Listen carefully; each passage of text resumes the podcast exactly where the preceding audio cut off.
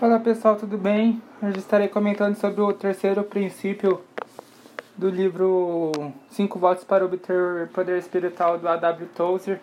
Essa obra fenomenal que eu recomendo a todos. É um pequeno livreto, é fácil de ler, mas também é bem profundo.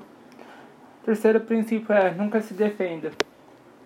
A verdade é que nós não precisamos nos defender porque Deus nos defende ele nos defende da acusação do inimigo. E quando uma pessoa está bem ciente dos seus princípios, das suas ideias, das suas convicções, ela não precisa se defender de mais ninguém. Ela sabe de onde veio e para onde vai, se ela sabe do seu propósito, então na verdade ela não precisa se defender. E outra questão é que também eu vejo nisso que a gente também não precisa se defender em relação ao evangelho. Às vezes a gente fica tão preocupado com nossa reputação, né? O que as pessoas vão pensar de nós. Ah, eu sou cristão, mas as pessoas não sabem que eu sou cristão, ou sou cristão e eu detesto que as pessoas façam críticas, comentários, piadas sobre isso, mas a verdade é que a gente tem que ter uma convicção da nossa fé e a gente sabe que não precisa se defender. Viva a vida do jeito que você é. Seja quem você é. Não precisa se defender, viu? Mesmo é, quando questões, ideias, discursos aí que a gente vê mundo afora se levantar contra você, não se defenda. Sabe que Jesus disse Bem-aventurados aqueles que são perseguidos, porque deles é o reino do céu.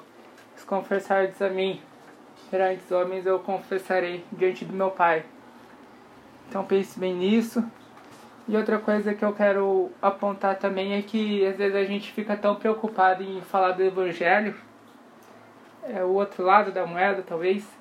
Às vezes a gente fica tão preocupado em falar de Deus, defender a qualquer custo mas saiba que também Deus não precisa ser defendido.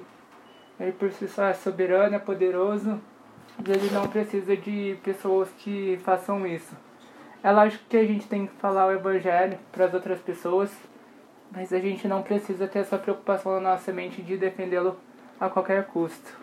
É isso que eu deixo no episódio de hoje. Agradeço pela sua atenção e que o Senhor possa estar te abençoando.